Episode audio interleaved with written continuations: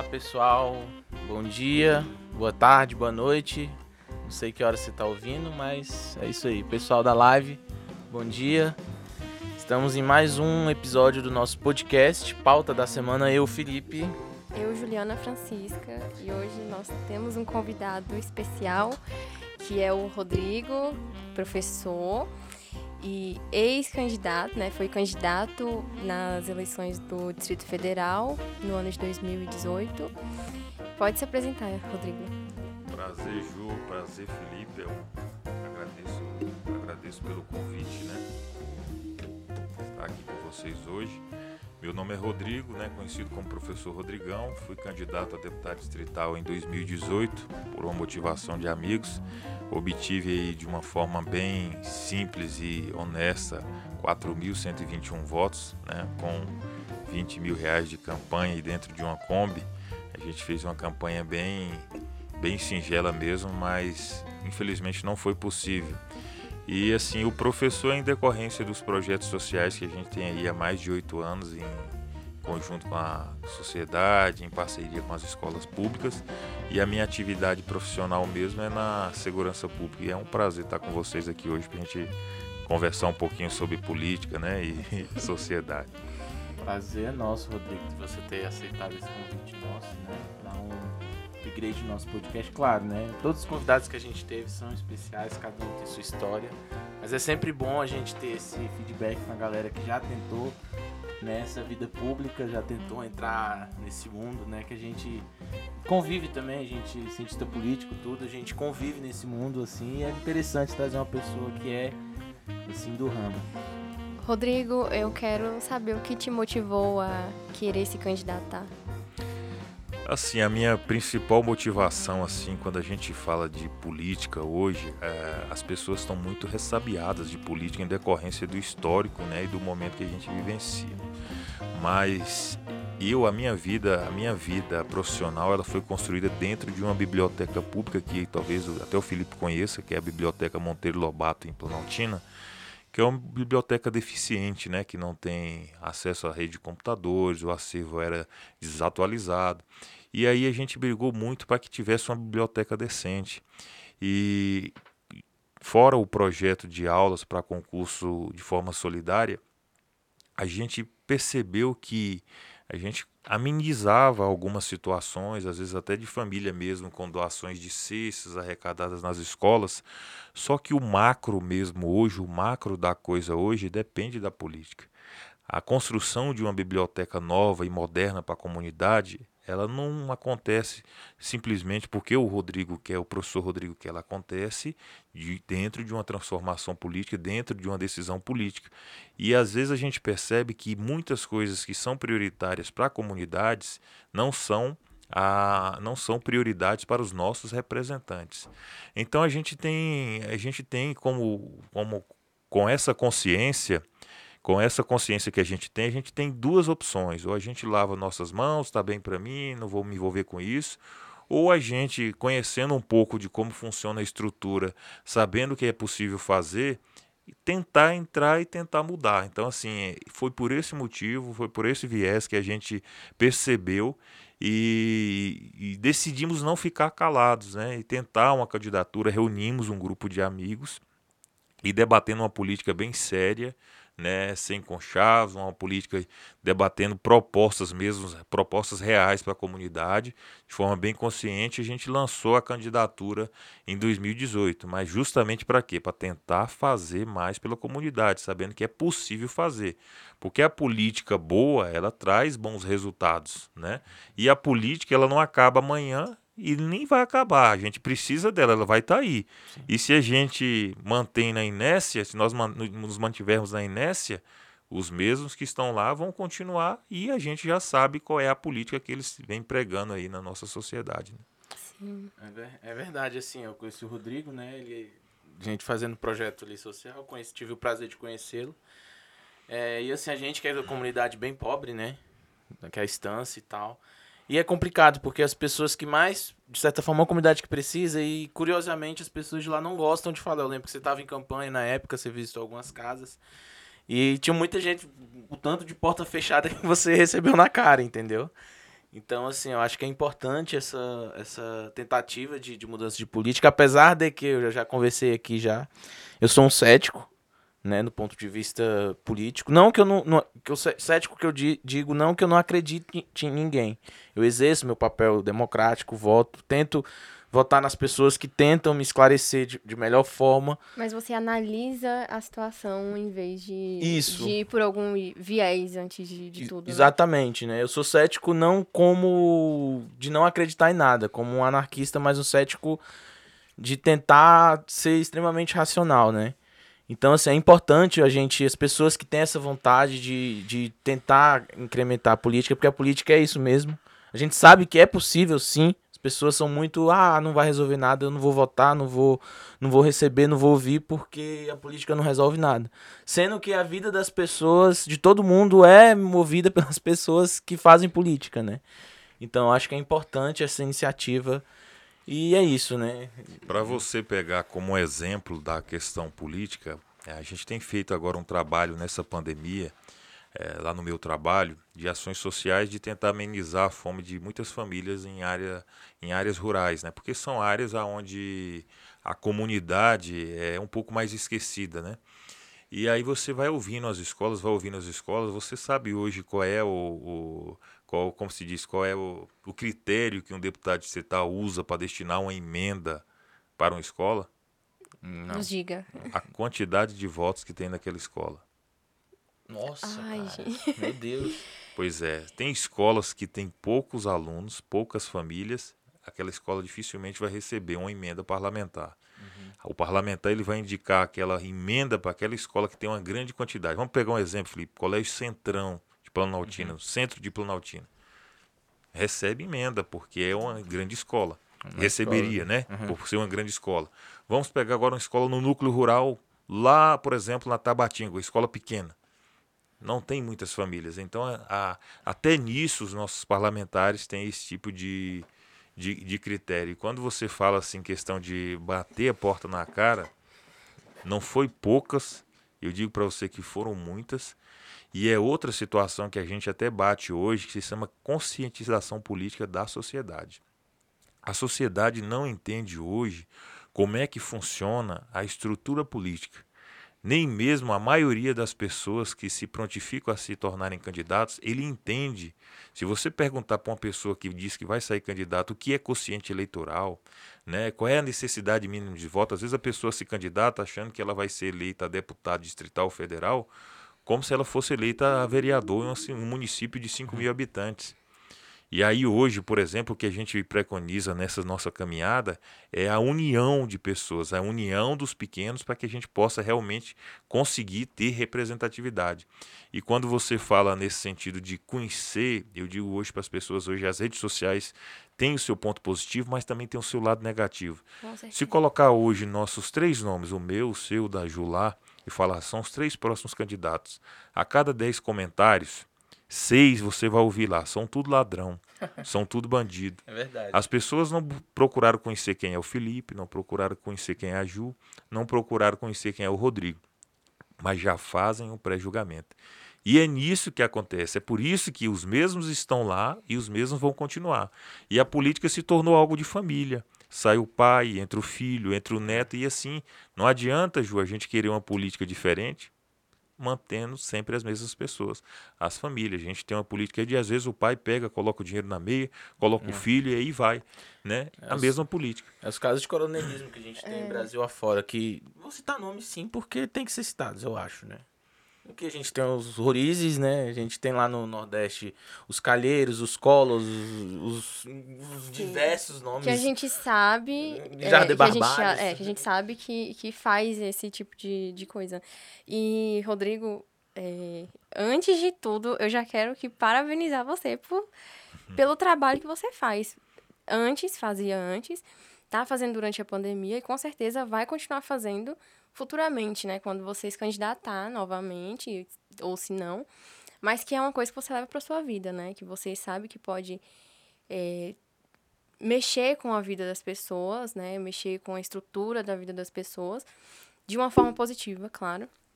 E isso é muito bonito de se ver, principalmente hoje em dia. Como você disse, as pessoas se candidatam sem saber o que é consciência eleitoral. E realmente é isso. Tanto que eu vejo isso no meu dia a dia, porque eu também moro em um lugar, né, precarizado, moro em Sobradinho. Atualmente moro em Sobradinho 2, que é um lugar que era invasão, até uns anos atrás. Era invasão. E você vê que as pessoas que, que moram por perto ali são pessoas humildes, pessoas que não teve, não tiveram o sabe, é, não tiveram a oportunidade de estar na escola e não saber também o que é política. Ontem eu estava debatendo sobre, sobre isso com esse menino que eu comentei com vocês fora da, da do bate-papo, que é um menino que me procurou falando sobre política, porque ele ouviu meu nome em algum lugar e aí queria conversar comigo sobre as mulheres na política. E aí ele me fala, né, de não ter a oportunidade. Mas por que, que ele não tem essa oportunidade? Por que, que as pessoas não chegaram nele e falaram: olha, você pode entrar na política, sabia? Tipo, você pode estar lá para provar que candidato e quem é deputado, governador, senador, não é, não é ladrão. Você pode tirar essa imagem do corrupto da sua cabeça. Mas quem é que vai ensinar para essas crianças, para as pessoas de humildes, né? Até as pessoas também de, de alto padrão, acham isso? Por que, que as pessoas pensam isso? Porque realmente é a realidade, né, de hoje em dia. E aí, quando você fala de, né, de a gente carregar essa, essa questão do, da família, eu vejo muito isso na questão das mulheres, na política. Porque quando eu fiz o meu trabalho de conclusão de curso, eu falei sobre isso, de as mulheres carregarem o sobrenome e aí se candidatam pelo sobrenome e aí conseguem entrar na política por isso. E não é justo. Não é justo comigo que, que, que penso em futuramente, quem sabe, me candidatar. E aí eu também posso é, não conseguir porque é, as pessoas usam, usam do do falso nome, assim, sabe? Usam do, é, né? usam do, do, do, do falso moralismo para conseguir uma coisa importante hoje em dia. Tipo, candidata como Juliana Roriz, que aí já tem um... e é, é muito difícil hoje em dia a gente debater sobre essas questões e, e não levar para a parte ruim, né?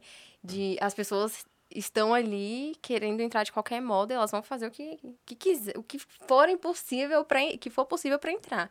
Eu acho é. que o, o que você falou, Ju, assim, da questão hoje de projetos, é, o Felipe como morador de Planaltina, né, conhece bem, ele sabe que é um projeto que vem há mais de oito anos e nunca houve descontinuidade, né? Sempre houve uma continuidade, não é um projeto político, é um projeto que a gente tenta, como cidadão, fazer algo pela sociedade, até porque eu também vim de baixo, sou filho de lavrador e de uma dona de casa, então eu sei o que é sofrimento. E a gente tenta amenizar isso, tanto é que em 2019, depois da política, é, a gente se juntou, juntei com outros colegas, a gente fundou outro projeto, fora o projeto de concurso, a gente fundou o Professor Solidário, que é justamente no intuito de levar palestras para as escolas públicas, e uma delas é a Constituição nas escolas, que é levar um pouquinho dessa estruturação do Estado para que a população entenda qual é o papel dela e qual é o papel dos representantes para que ela seja também um agente de cobrança, não só ir lá e depositar aquele voto e depois daqui dois anos, três anos, não saber nem quem votou, ou, ou, acreditar naquele cidadão que é candidato a, por exemplo, a deputado distrital, e ele vai lá na comunidade dizer que vai construir asfalto, dizer que vai construir hospital, ele colocar uma proposta de governo como se ele realmente fosse realizar. É aproveitar ah, do, do da, da, da falta de conhecimento da população para poder agariar voto. E quando você fala nessa questão hoje de de, de família, o Felipe falou, é, hoje o, a, falta a, nas pessoas que elas entendam, elas busquem conhecer a pessoa. Eu quero conhecer a pessoa Ju, a pessoa Felipe, quero conhecer as propostas dela. Não eu usar o Felipe, vou usar aqui, por exemplo, vou usar Felipe Bolsonaro para eu poder agariar aqui os votos do Bolsonaro. Beleza, mas você usou nome, vou votar só por conta do nome Bolsonaro, é. eu tenho que saber quem é o Felipe. As propostas é, do as Felipe. As propostas do Felipe, porque que às vezes o Felipe vem mascarado por a conta história desse nome. De vida dele, né? Então as pessoas hoje não estão preocupadas com isso, né? De, de saber, e é isso que falta hoje na nossa tá sociedade. É... Não, é, não, desculpa que a gente. eu tô falando muito aqui. Se Não, tiver, beleza, vocês Nada, podem. tá- tá maravilhoso. ótimo, assim. Não, só, só pra. Sobre o que você falou, né? Que eu fiquei com isso na cabeça. Sobre a questão do. De você pré-julgar as pessoas, né? E a gente, acho que eu e a Ju, principalmente, vive muito isso na nossa própria profissão. Que é o lobby, né? Eu tenho uma coisa assim, muito ferrenha, assim, que o lobby não é ilegítimo. O lobby virou sinônimo de corrupção no Brasil. Eu tenho muito essa coisa. Uma das minhas. A Ju é, é muito virada pra essa questão do. Da, da pauta das mulheres na política. Eu já sou essa questão do lobby. Né? Legitimação do lobby, tudo. De você tentar mudar essa imagem. Porque o lobby é importante. Se a gente parar pra pensar, lobby nada mais é do que defesa de, de interesses no Congresso. Interesses não necessariamente. Porque a gente pensa em interesse corporativo. De fato, existe. Né? É o que mais existe. Mas assim, é possível você mudar isso. Quando você, Rodrigo, é, monta uma agenda com o pessoal de Planaltina para poder melhorar as bibliotecas públicas do DF, isso é lobby. E você tenta levar isso para o Congresso, isso é lobby, isso é legítimo. Entendeu? Então, até por isso, você tem que tentar dar essa conscientização. O fato de você não ter ciência política no ensino médio, ou melhor, na grade escolar, isso é um absurdo. Isso é um absurdo. Entendeu? Isso, isso é. E só pra concluir essa parte, porque ah, só esse, essa, essa introdução já rendeu pra caramba pra gente continuar. Mas assim, eu costumo tenho o seguinte pensamento, né? Que as pessoas, infelizmente, as pessoas mais necessitadas, mais carentes, não têm essa consciência, né? E eu costumo dizer, eu acho bom, as, as pessoas têm que gostar de política, porque geralmente as pessoas que gostam, elas acabam influenciando as pessoas que não gostam. Entendeu? Porque Mas é um trabalho árduo, né? Você Sim. chegar na pessoa e falar, olha, política é bom, sabe? É bom, vamos discutir sobre isso. vamos falar sobre. É, vamos conversar sobre isso aqui, sem pretensão alguma. Mas Exato. Quem vai chegar nessa, em todo, todas as pessoas e falar, olha, vamos conversar? É. Hoje em dia não tem isso. As pessoas não querem A questão da sobre isso. internet também ajuda, né, a fortalecer esse, esse lado de, de polarizar as coisas. Eu não vou conversar porque essa pessoa aqui é de esquerda e ela vai ficar falando das coisas de esquerda. É. E aí eu não quero conversar com gente desse jeito. Ou de direita. E aí fica uma coisa meio complicada, né? Fica, É. fica complicado. E como você tinha falado também de ciência política em escola, Rodrigo, me- nos dê sua opinião sobre, porque a gente acredita que as pessoas deveriam, lá no fundamental, já começar a aprender conceitos políticos. Aprender a Constituição, a ler artigo, a ler parágrafos de artigo. E as pessoas saem do ensino médio e não sabem nem o que é Constituição, muitas das vezes. E aí eu queria que você só falasse um pouquinho sobre É, isso. na verdade, assim, eu sou totalmente favorável, né? Que, que aí quando eu, quando eu coloco a questão da Constituição nas escolas, eu- aí a gente já atrela a própria ciência política em si, né? Sim. Até porque eu acredito que o cidadão, em sua formação, ele tem que entender como é que funciona hoje a estruturação do Estado, qual é o papel dos representantes, ele saber que, que os nossos representantes, eles são nossos empregados. Eles não estão ali, às vezes o cidadão pensa que um deputado destinou a emenda, o deputado não está tirando a emenda do bolso dele. É, ele está destinando uma parte do Exatamente. orçamento que o próprio cidadão reverte para o Estado. Então, assim, eu, na minha concepção, acho, como assim, compartilho do pensamento do Felipe, eu acho que tem que começar desde o início. A transformação do nosso país, ele vai, só vai mudar com a, com a transformação das nossas crianças, do conhecimento das nossas crianças, e vim pregando justamente isso. E a conscientização política, ela vai ao encontro de tudo isso que nós estamos falando aqui. Então é por isso que eu, nesse outro projeto, eu trouxe essa palestra Constituição nas Escolas, os- onde ali a gente traz para aquela comunidade a explicitação do que é uma Constituição, os seus direitos básicos, o papel do Estado. Porque quando eu digo aqui, quando o, o Felipe fala, quando a gente fala em família, e a gente vai lá, por exemplo, no Arapuanga, vai no- na estância, vai nessa comunidade mais pobre, se eu chego lá e falo, olha, vamos falar aqui de política séria e de projetos, as pessoas, como não têm conhecimento, elas não vão ao encontro das nossas propostas, das nossas ideias para debater. Hoje vive-se o seguinte: os grandes empresários da política, hoje no Distrito Federal, por exemplo, no ramo de limpeza, vigilância, olha, fulano de tal, dono da empresa, é candidato, vai estar lá e vai prometer vaga de vigilante para todo mundo. Você tem lá uma grande quantidade de pessoas. E é isso que a gente precisa quebrar. Eu acho que só a partir do momento que a gente quebrar isso é que a gente vai ter um pouquinho de política mais voltada para a população. E só vai mudar quando a gente começar a implementar a questão da ciência política, do direito constitucional, né, desde o do ensino básico ali. Só que eu fico pensando o seguinte, É, isso não é interessante para os políticos que estão hoje no É um poder. fato. Quanto menos conhecimento a população tiver sobre política e constitucionalismo, mais é fácil ela ser manipulada. Exato. E quanto mais conhecimento ela tiver, mais ela irá, e ela, ela É irá cobrar. né? É, exatamente. Não, só pra encerrar, pra gente prosseguir, é, assim, é interessante a gente pensar nisso, nessa construção que o Brasil já teve pra não dar certo, que eu tenho essa teoria, o Brasil foi feito pra não dar certo. É, ontem, ontem eu tava tendo uma aula na minha pós e a gente falou justamente um pouco sobre isso, professor, sobre a questão das emendas, distribuir emendas. Primeiro que a gente olha emenda como se fosse um crime, não é, né? Não é. E segundo, assim, é, essa questão. A gente vê países que, em um momento, determinado momento, pararam de investir em qualquer outra coisa e passaram a investir inteiramente todos esses recursos em educação. Né? Você tem Japão, você tem Noruega e, e N exemplos que a gente tem pelo mundo. E esses países responderam. É uma coisa que não tem erro, né? E no Brasil a gente sequer pode fazer isso.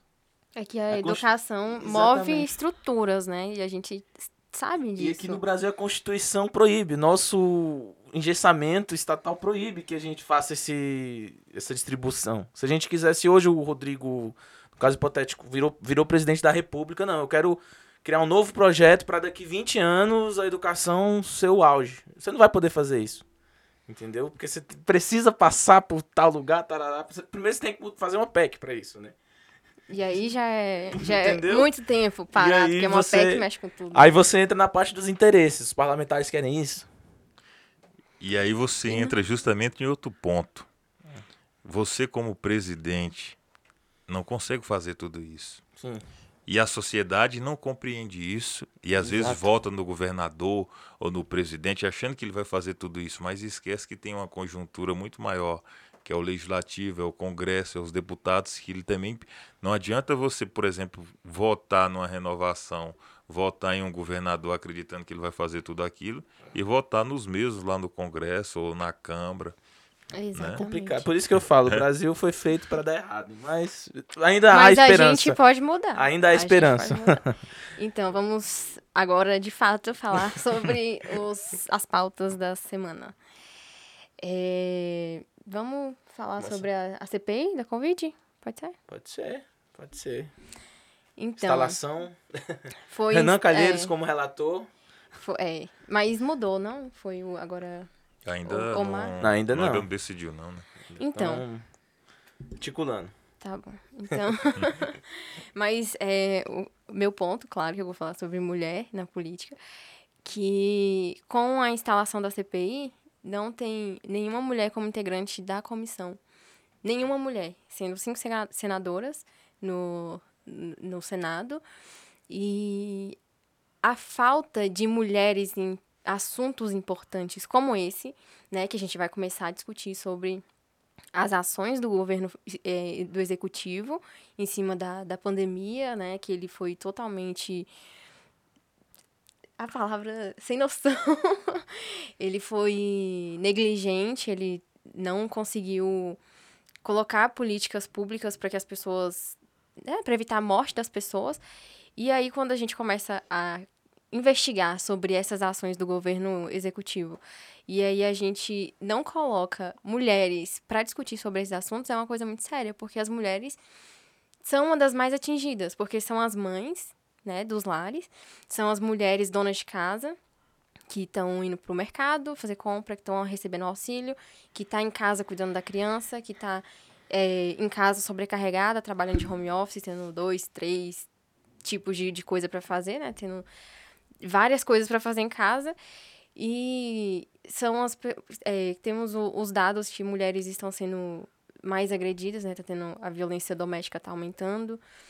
E os abusos também estão aumentando. E aí é muito difícil, assim, sabe? A gente começar a questionar sobre um assunto sério quando as pessoas que estão mais sendo atingidas hoje não estão lá para falar sobre.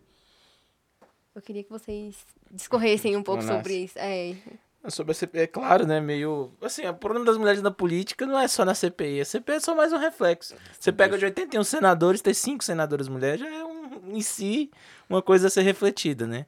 Sobre a CPI em si, enfim, eu tenho minha opinião que não vai dar em nada. Mas, assim, de forma, olha, analisando, né? acredito que assim vai causar danos pro Bolsonaro. Ah, Assim, com eu acho que de forma é prática, eficiente, responsabilizar ele de alguma forma criminalmente, responsabilizar os governadores também, acho que isso não vai acontecer. Mas ao causar, va- va- vai causar danos, principalmente eleitorais, né? E assim, eu gosto de analisar todo, vendo todo o cenário assim.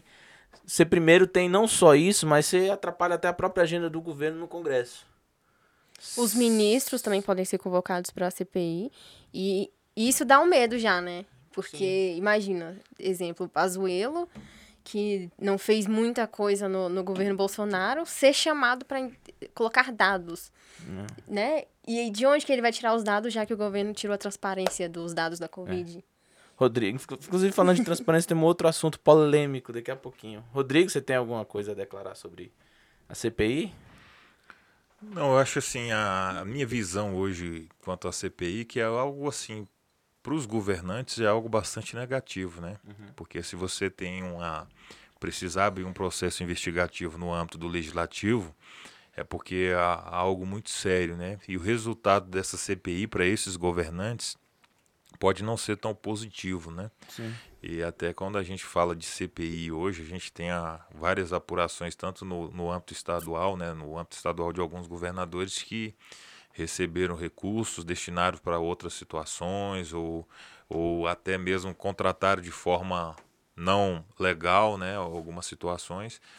Então o que eu vejo dessa CPI é que eh, vai mexer muito com a política nacional e com a política dos estados né? Assim, o que a Ju falou na questão da construção hoje da participação feminina, é como o Felipe falou, né? Nem só na questão da CPI, mas é como no legislativo como um todo, né? A mulher vem ganhando força, mas no legislativo em si hoje a grande preocupação dos partidos é, que eu vejo não é ter uma grande participação feminina, é trazer o, as mulheres apenas para compor o mínimo necessário. Ou Né? para pegar o, o orçamento, né? É, que vem com as cotas. Com as cotas e ele quer pegar o seguinte, eu preciso do número X de mulheres para eu Porque fechar a é minha lei nominata, agora, né? né? É, exatamente, é lei, Então ele fala, então se é- ele não colocar aquele número, ele fecha naquilo ali. Se a gente for pegar hoje até o próprio Partido da Mulher Brasileira, não é. Não tem mulher, é. Tanto é que o nosso o próprio presidente cogita se filiar filiar no ao PMB. Partido da Mulher Brasileira. Então ficou só no nome, né? Então assim, eu acho que é, esse partido, por exemplo, deveria ser um partido, por exemplo, composto por mulheres, onde a gente teria 100% nominata de mulheres, sim. 100% de mulheres, não necessariamente. Então hoje você não vê, é, constrói para você conseguir a legenda, mas no decorrer da situação vai mudando, né? O Você- status quo é, já é, é. programado. Não, vamos fazer, mas não vamos fazer. É, aquela coisinha. E o Bolsonaro hoje, assim, o presidente, ele tem ali hoje com essa CPI, ele conseguiu ali atrair ali a própria na formação da CPI vários, vamos dizer, vários inimigos que foram construídos na, na construção inicial do seu mandato, né? E está voltando agora no CPI. O próprio Renan, quando foi, né, cogitou ali a candidatura ao Senado, o tem o lá, como é que é o nome, o, o outro senador que é oposição, esqueci agora o nome. O Randolph, né? Randolph, é. É, oposição declarada. Então tem uma construção ali, eu acho que por isso que ele hoje está preocupado. E tem que estar preocupado mesmo, até porque a, a, a saúde nessa pandemia, nós tivemos aí, se não me engano, foi três ministros, né? E nós estamos no quarto agora, né? Foi o Mandetta, depois o, O Nelson o, Tate. o, o Tate, Take. o Pazuello e agora Mais um. né? Nós estamos no quarto Que ministro da saúde, né? E aí nós temos essa construção, às vezes a desconstrução, usa máscara, não usa máscara, medidas preventivas, não preventivas. Vacina. E aí eu né? até questionei, estava questionando alguns amigos agora recente, falei, uai, o último ministro agora está dizendo que temos que manter a medida preventiva. Onde é que fica? Tem que usar máscara, que a máscara protege. Então são alguns questionamentos hoje que a própria comunidade faz, né? Então, Você- você viu a campanha do governo pró máscara, uso de máscara, um ano governo depois. federal. Mas é, é engraçado a gente ver isso sobre essa questão da, da máscara, porque teve a cúpula do clima agora, né, É. essa semana. E na cúpula, Joe Biden tava de, de máscara, teve distanciamento, um outro presidente que eu não lembro quem era agora. Mas o Bolsonaro, na comitiva, ele tava, tipo assim, todos os ministros ao lado dele, como tá eu de Felipe aqui agora. E todo sem máscara. Então, como que ele tenta passar uma imagem positiva do governo, sendo que quando o mundo tá vendo, ele também faz a mesma coisa, É. sabe? O que eu acho, assim, às vezes as pessoas, assim, você, a gente fala hoje, não, a- a- não é culpa do Bolsonaro, a situação não é culpa, mas a gente tem que analisar hoje o seguinte: as pessoas se agarram a exemplos, a ilhos. Então, as pessoas, e o, o presidente, ele está no topo. É o líder. É, é o né? líder. Então, se você percebe que o líder está seguindo de uma certa, em um certo caminho, algumas pessoas vão seguir naquele mesmo caminho porque acredita que aquilo é o caminho. Então é o que eu digo assim, algumas situações poderia estar bem menor. Eu digo hoje a questão hoje até a questão do lockdown em si, se houvesse uma integração, uma união e uma conversa única entre executivo federal e todos os executivos estaduais, mas sempre houve uma cisão. Cada um vai para o lado, cada um faz de um jeito, e aí nós estamos nessa, né, nessa perpetuação assim, ó, abre, fecha, abre, fecha, abre, fecha, e quem sofre realmente é a comunidade, que está ficando sem emprego, né? Que está ficando passando fome. Então, assim, e não é só a Exatamente. pandemia, né? Exatamente. Você cria todo esse. Foi um caos instaula- instaurado, né? Com uma pequena coisa foi se alastrando. Eu ia falar algo. Eu Tem, esqueci tem sobre a CPI. é, assim, se quiser mudar de assunto, Ah. tem a questão da volta às aulas, né? Que tá nesse É. embate de Assim, vai, eu queria, vai. eu ia nessa questão que a gente está falando, essa questão de, de social e tudo, lembrei que eu até falei, não, tem um outro assunto polêmico que é a questão do cancelamento do censo, Verdade. né, que foi cancelado. E assim, é meio surreal a gente pensar nisso agora, porque tudo bem, também é meio surreal a gente pensar em fazer esse censo no momento que a gente está vivendo. Mas a questão é porque o censo, ele dá as noções básicas para qualquer política pública ser feita nos outros anos, porque a gente vai ter noção de quantas pessoas estão desempregadas, quantas pessoas estão em situação de extremamente precárias, quantas pessoas saíram de um lugar para outro para conseguir um emprego, ou enfim. Para os ouvintes, o censo é os dados do IBGE. O IBGE faz todas as. As pesquisas, todas as toda a coleta pesquisas, de dados. exato. Lembra aquele tiozinho que vai na sua casa, ou tiazinha que vai na sua casa de tempo em tempo a perguntar quantas pessoas tem na sua casa? Certamente isso já aconteceu. Quantas pessoas tem na sua casa? Quantos filhos? Quantos irmãos? Eh, Tarará, é para entrar no dado, nos dados do governo, para que as- a- o governo e, e várias outras instituições façam é, pesquisas e estudos em cima desses, desses dados coletados.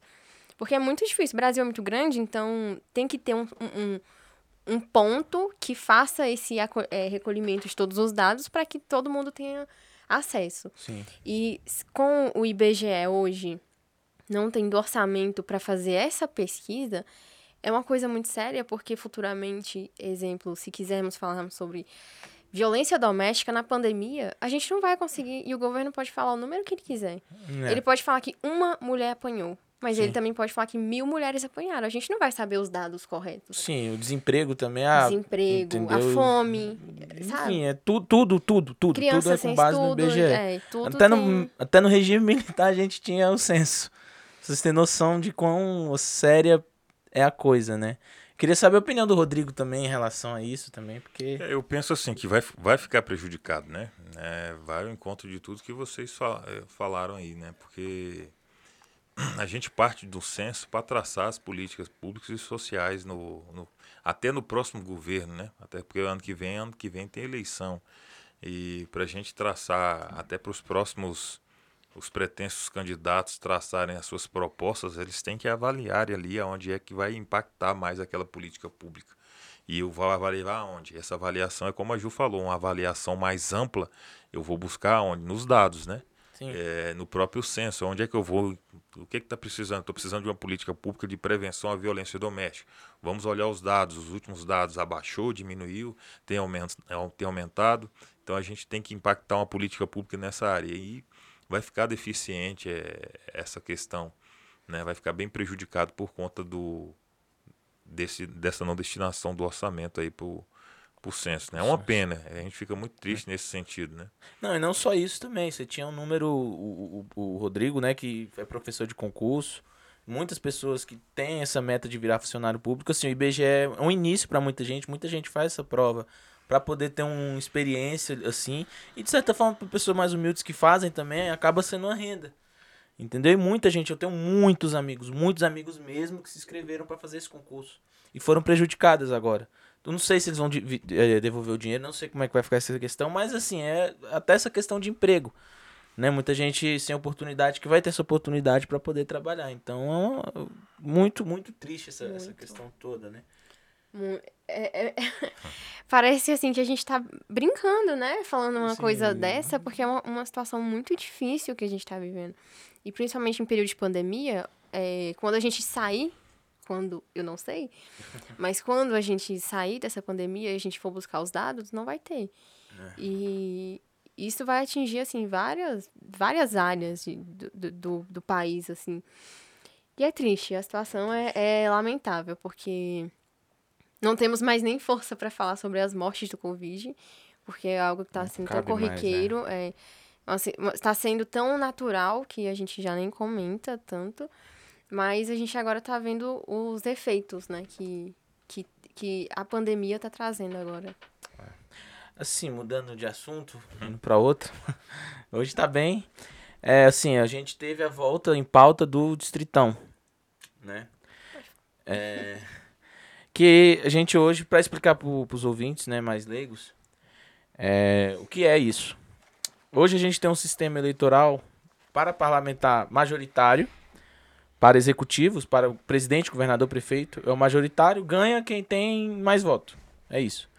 E para deputados estaduais, nos estados, é, deputados distritais aqui no DF, deputados federais, vereadores, a gente tem o chamado voto proporcional. E o que é isso? É você é meio complexo de é, explicar. É, mas não agora. é quem tem mais voto ganha. É isso. É feito um, todo um cálculo para quem tem direito a ganhar cadeira. Isso, de forma, o nome já diz, proporcional. Existe uma fórmula para poder dar essas cadeiras no parlamento. E aí o Congresso votou há quatro anos, cinco anos mais ou menos, eles estavam discutindo uma reforma política. Inclusive nessa reforma foram aprovadas algumas questõezinhas como quociente eleitoral. Para esse ano a gente já vai ter a questão do do fim das coligações, né? Que antes você votava na coligação, tinha lá um exemplo bem pífio: PT, PMDB, PSB, enfim. E assim você votava naquela coligação. Naquele A... grupinho fechado. Isso. Dessa vez não, vai ser cada um por si, cada partido por si. É só no PT, só no PSDB, só no PMDB, enfim. É... E aí estão querendo voltar a questão do distritão, que é o que é isso? Eles. O distritão é como nos Estados Unidos, cada município, cada cidade vai ter um, um distrito de votos. Vai ter um, um, um distrito. E nesse distrito vai concorrer determinado. Vai concorrer três, quatro políticos. Por exemplo, aqui está eu, a Ju e o Rodrigo. Nós três seremos candidatos diretamente para conseguir aquele distrito. Quem conseguir mais voto ganha. O Rodrigo, que já teve a experiência de ser né, candidato, ele teve pré-candidato, ele sabe como é difícil no sistema proporcional, porque você tem que programar fazer uma campanha, fazer um agendamento ali para poder tentar conseguir angariar esses votos. E certamente para ele, que tem uma estrutura bem menor do que um candidato mais forte, seria prejudicado nesse sistema distrital ou distritão. Eu queria saber mais a opinião dele sobre isso, né? Porque assim, e saber um pouco mais da sua experiência de como é que foi na época para você conseguir angariar os, uma votação expressiva para você na época, mas ainda assim muito difícil, ainda mais sem estrutura e assim, vendo essa perspectiva de como seria essa questão do distritão. Eu queria saber também como você fez para converter votos, porque, exemplo, tem alguém que não vota e como você chegava na pessoa para falar, olha, você pode votar em mim, você pode confiar aqui. Assim, a Hoje a questão do, do, da, das não coligações, né, ela já vem até, já, já, já começou até nas eleições do ano passado, né, nas eleições municipais já começou a questão de vigorar. O que eu vejo hoje no nosso sistema, eu vou pegar um exemplo, o meu próprio exemplo mesmo, eu saí pelo Patriotas coligado com o partido da, com, com o Partido da Mulher Brasileira, com o PMB né? Eu fui o mais bem votado do Patriota e o segundo mais bem votado da coligação, sendo que o partido, a coligação não atingiu o quociente eleitoral, né? E assim, eu tive 4.121 votos. Eu acredito que a maioria desses votos, esses votos vieram de amizades, de, dos trabalhos, de pessoas que conhecem o, o, a nossa caminhada, ou seja, são, eu moro em Brasília desde 2001, então as nossas ações são mais de 10 anos de ações aí, isso independente de política. E para converter hoje, assim, você falar assim, eu tive 3 mil votos em Planaltina e mil e, mil e, e 121 votos fora de Planaltina. A minha campanha em si, como eu não tinha recursos, ela foi pautada mais caminhando em Planaltina, conversando em Planaltina e pregando o que a gente, como sociedade, espera de política. Eu não estou lhe prometendo nada, tanto é que até o meu encarte, o meu folder, é, o verbo não era fazer, o verbo era lutar. Até porque eu não posso falar que vou fazer, eu estaria mentindo para a sociedade. Sim. Então, todas as propostas, o verbo era lutar para que fosse feito. E aí, fora de, de, de, Planaltina, eu com outra equipe, com, de, de, amigos, a gente rodou dentro de uma Kombi em alguns pontos da cidade, mas devido a. Nós fizemos a nossa campanha com 20 mil reais. Ou seja, era eu e mais cinco ou seis pessoas dentro de uma Kombi, parava e panfletava entregava para as pessoas. Olha, pelo menos leia a nossa proposta, veja, conheça os projetos. E tivemos esse resultado né? Se a gente for fazer um paralelo com o que a gente gastou, é, o resultado foi bem expressivo, né? né? Nesse sentido. Mas quando a gente parte agora para o distritão, ou distritão, né? A gente fala assim, nós vamos colocar, vamos pegar, vamos Planaltina, Sobradinho e Paranoá será eleito um distrito, um distrito. Neste distrito nós teremos das 24, nós teremos três vagas. Como é que ficaria aquele candidato que tem até uma boa proposta, mas não tem recurso? Da forma que hoje está preconizada a nossa política, vai sair um desses que estão lá, um grande, um grande empresário, vai sair três, vou candidatar na região de Planaltina. Ele Ganha injeta fácil, ali uma né? grande quantidade de recursos, teve candidatos que gastou milhões em sua campanha, né? Eu trabalhei com seis, sete pessoas de forma totalmente voluntária, amigos que se dedicaram a trabalhar nesse ideal de política. Mas esse, a pessoa, quando tem muito recurso, ela coloca 100 pessoas ali para cobrir toda aquela área. E aí, quando a gente fala, por exemplo, de grandes empresários, e quando nós falamos de comunidade necessitada, né?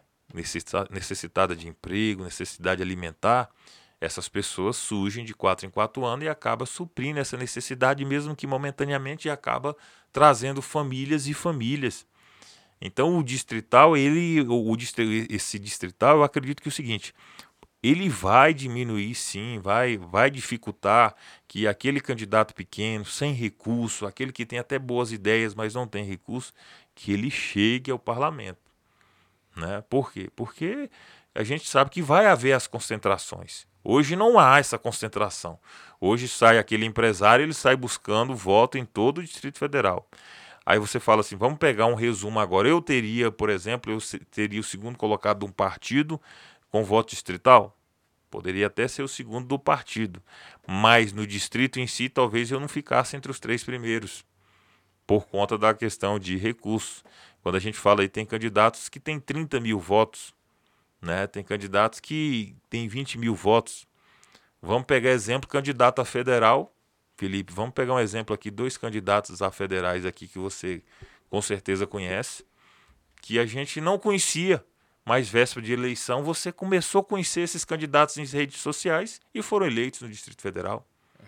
Né? Vamos pegar, por exemplo, o deputado Luiz Miranda, por exemplo. Eu não o conhecia, mas ele depois começou tanto a ficar em evidência nas redes sociais e foi eleito deputado Sim. federal. Quantos e quantos outros, por exemplo, pega o próprio Paulo Fernando, professor Paulo Fernando, que já vinha aí na segunda, terceira candidatura com o mesmo ideal que a gente está debatendo aqui, 10, 15, 20 mil votos.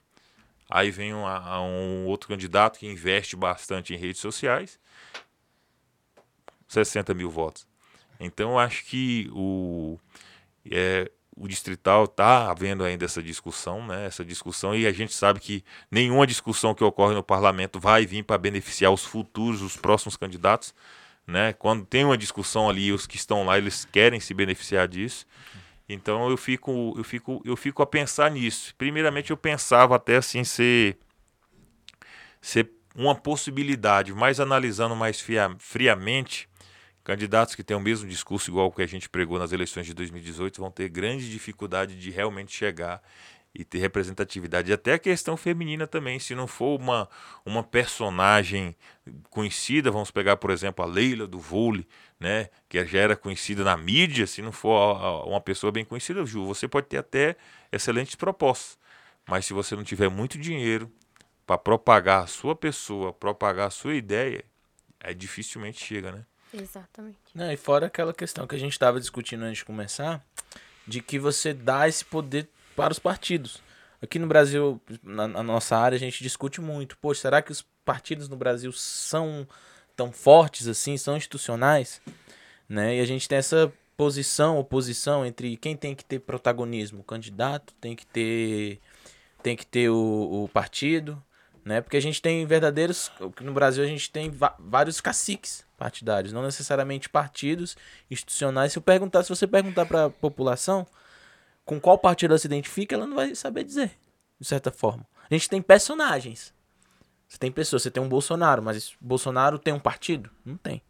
Entendeu? Talvez o único partido que tem assim um ideal mesmo, aquela coisa, arrisco dizer que é o PT por mais, por mais que você seja contra ou a favor, mas o PT tem essa, essa, essa força, essa ideia. Né? Você tem um pessoal ali, você tem um você novo. associa o nome do partido já a uma, a uma ideia. ideia. Isso. Aí você tem ali o, o novo que está crescendo agora pro pessoal da direita, mas da direita você tem um novo aparecendo agora, né? Com essa força liberal, essa coisa. Mas fora esses partidos você não tem, assim, um, um uma ideia. Por um lado, isso. Primeiro que isso é, é, é acaba sendo complicado, porque como você vai dar essa, essa iniciativa. E aí, o problema é, é justamente esse. Como você tem muitos partidos que são cacifados, esses partidos, esses caciques vão colocar quem eles querem lá. Aí você, Rodrigo, se filia ao partido Y, né?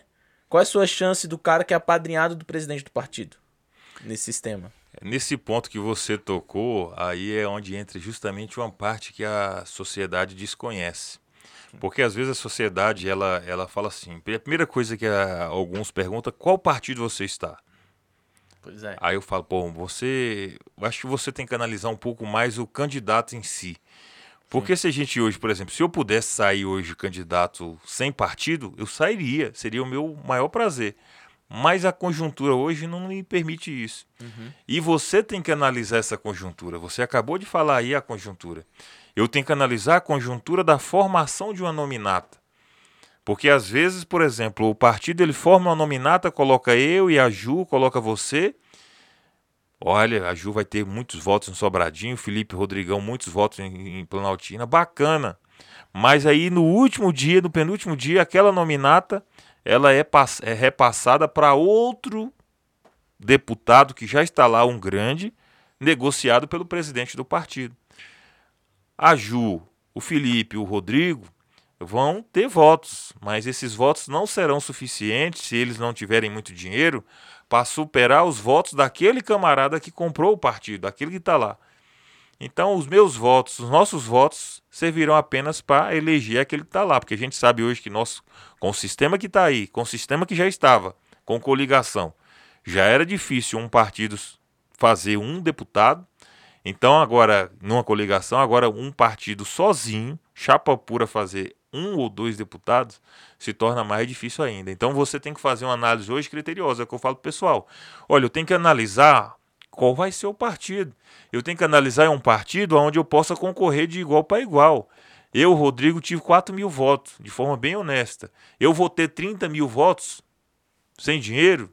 É. Só se for mentindo, eu não posso ir para um partido onde tem um camarada que tem 30 mil votos, porque ele já está eleito com os 30 mil. Então eu vou trabalhar apenas para eleger ele. Então eu tenho que trabalhar com o partido o seguinte: olha, nós somos três aqui, nós estamos no mesmo partido. A Ju teve 6 mil votos na passada, você teve 6 mil votos, eu tive 4 mil votos. Pô, eu posso aproximar dos 6 mil votos. Então nós vamos estar aqui concorrendo de igual para igual, onde eu tenho uma chance de igualdade, eu tenho uma possibilidade de chegar. E é uma construção de pessoas novas. Então, na próxima eleição, aqui no Distrito Federal, como um todo, no, federal, no âmbito federal também, para os deputados federais, a gente tem que analisar o seguinte: cada partido, na próxima, os 24 deputados que estão hoje na Câmara Legislativa, cada um vai querer um partido para ele ser o cabeça desse partido e conquistar a sua reeleição. Então a gente tem que analisar muito essa questão aí de, de partido, de candidatos, né? que a gente sabe muito que eu, eu na eleição passada teve partidos que falou para mim, teve partido que falou para mim que não colocaria ninguém grande, não colocaria, olha, todos aqui vão ter menos de 5 mil votos. E depois, na hora, na hora final, entrou candidato de 30 mil, candidato de 20 mil. É muito complicado. É, pera, é só para finalizar uhum. aqui, é pensando também nessa questão, né, do, do orçamento e trazer pessoas de baixo, pessoas que realmente querem mudar a, a política, mas também tem que ter a, a conscientização dos partidos, né? A força e o apoio dos partidos. E outro ponto só, Felipe, que para eu complementar, que é a, as pessoas que saem hoje em uma candidatura, essas pessoas que saem hoje da classe da classe que luta, dessa classe baixa, da classe que quer realmente mudança, essas pessoas têm que ter uma personalidade mais forte. Tem que ser uma personalidade muito mais forte, porque hoje os grandes partidos e esses grandes deputados hoje que têm um pouco mais, são mais abastados, eles trazem esses candidatos, essas personalidades que poderiam ser agentes de transformação para debaixo do braço ou seja, através de um cargo comissionado, através, através de, de às vezes de alguma benesse, e isso é que é a política suja que está aí. E a gente não pode, é por isso que eu digo que a pessoa tem que ser personalidade muito forte e persistir naquele ideal que ele tem de política, porque senão nós não vamos transformar o que está aí hoje. É. Exatamente. É bem, bem complicada essa situação toda. É inter... Eu acho interessante, eu acho legal conversar. Assim, eu já pensei muito, ah, talvez me candidatar, mas eu acho legal. A Ju, minha amiga, esse candidato, o Rodrigo. Eu, assim, eu criei uma paixão enorme pelos bastidores, né? Eu gosto de estar ali por trás, elaborando. Mover as peças ali por trás. Exatamente. Não, não é, não é manipular ali, mas não, é, tá... é saber qual Sim, o próximo passo. Exatamente. Tá ali mais em bastidores. Eu me apaixonei por isso. Talvez, assim, quem sabe, né? Eu tenho ideias também, claro. Mas, assim, é muito interessante trazer essa perspectiva de alguém que viveu nesse mundo, né? De verdade, eu acho que hoje foi excelente. Infelizmente, já estamos já estamos na, no nosso final. Finalmente aqui, mas eu acho que foi um papo muito Nossa, legal. Nossa, foi muito construtivo. Muito. E eu agradeço a, a sua presença, Rodrigo. Você foi excelente. Tivemos hoje um debate muito agregador. Sim, foi muito legal. Agradeço. O convite está aberto para você voltar quantas vezes quiser. Né? Foi um prazer enorme receber você aqui. E, por favor, pode, pode falar também para Ju e Felipe, eu que agradeço pelo convite, né? A gente tinha conversado aí na semana. É, sempre que eu posso e a gente puder estar tá sempre conscientizando as pessoas e conversando de política, vocês podem contar sempre comigo, né? Na verdade, é um dever que a gente tem de cidadão. Acredito que nós aqui, como se conseguimos um pouquinho mais, conhecer um pouquinho mais, a gente tem que compartilhar esse esse conhecimento do funcionamento do Estado, de qual é o papel da política. Se a gente não tomarmos esse papel, essa, essa iniciativa, nós vamos continuar do jeito que está. É como a gente falou logo do início, né? Nós temos duas opções, ou, ou entramos e buscamos mudar algo, ou lavamos as nossas mãos porque está tudo bem para a gente, e isso tanto faz. Então, eu acredito que nós temos esse grupo hoje, a gente não pode participar hoje, ser um integrante desse grupo de lavar as nossas mãos. A gente tem que ser, temos que buscar ser agente de transformação nessa política que está aí. E conte sempre comigo. Espero ser convidado outras vezes aqui para a gente debater política. Pode, com pode certeza. Deixar, com certeza. Agradeço demais e é isso mesmo, né? Acho que quantas, quanto mais pessoas forem ouvindo, aprendendo, já é uma conquista, né? Já estamos isso, quantas... sabendo que nosso papel está sendo bem feito. Isso, poxa, assim, a, a, uma pessoa que escuta, um amigo meu, um amigo seu, um amigo da Ju, que escuta o podcast já fala, pô, gosto, gostei desse cara, gostei da Ju, falando que vai se candidatar. Quer saber? Eu vou começar a estudar para saber como me candidato também. É isso. Entendeu? É isso, tentar então, mudar é... um pouco que a gente pode, né? Ouvir um pouco mais de política, Ouvir. né? Ouvir um pouco mais. É, eu acho que as pessoas têm que estudar. Hoje eu acredito o seguinte: se as pessoas analisarem, lerem pelo menos as propostas dos candidatos, ela já elimina ali uns 70%. É, é elimina ali uns 70% dos candidatos. Porque você verifica ali que o candidato ele precisa primeiramente entender a estrutura hoje de um parlamento e qual é o papel dele, porque se ele não entender isso, ele vai ser apenas uma mera peça ali no, naquele quebra-cabeça que vai ser movimentado.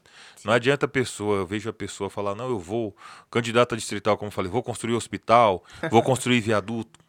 Como? Como? De onde vai sair Não esse é a dinheiro? atribuição dele, né? E eu vou dizer para você aqui algo, uma realidade muito triste que nós temos no Distrito Federal, que a nossa Câmara Legislativa ela é recordista em elaborar leis inconstitucionais.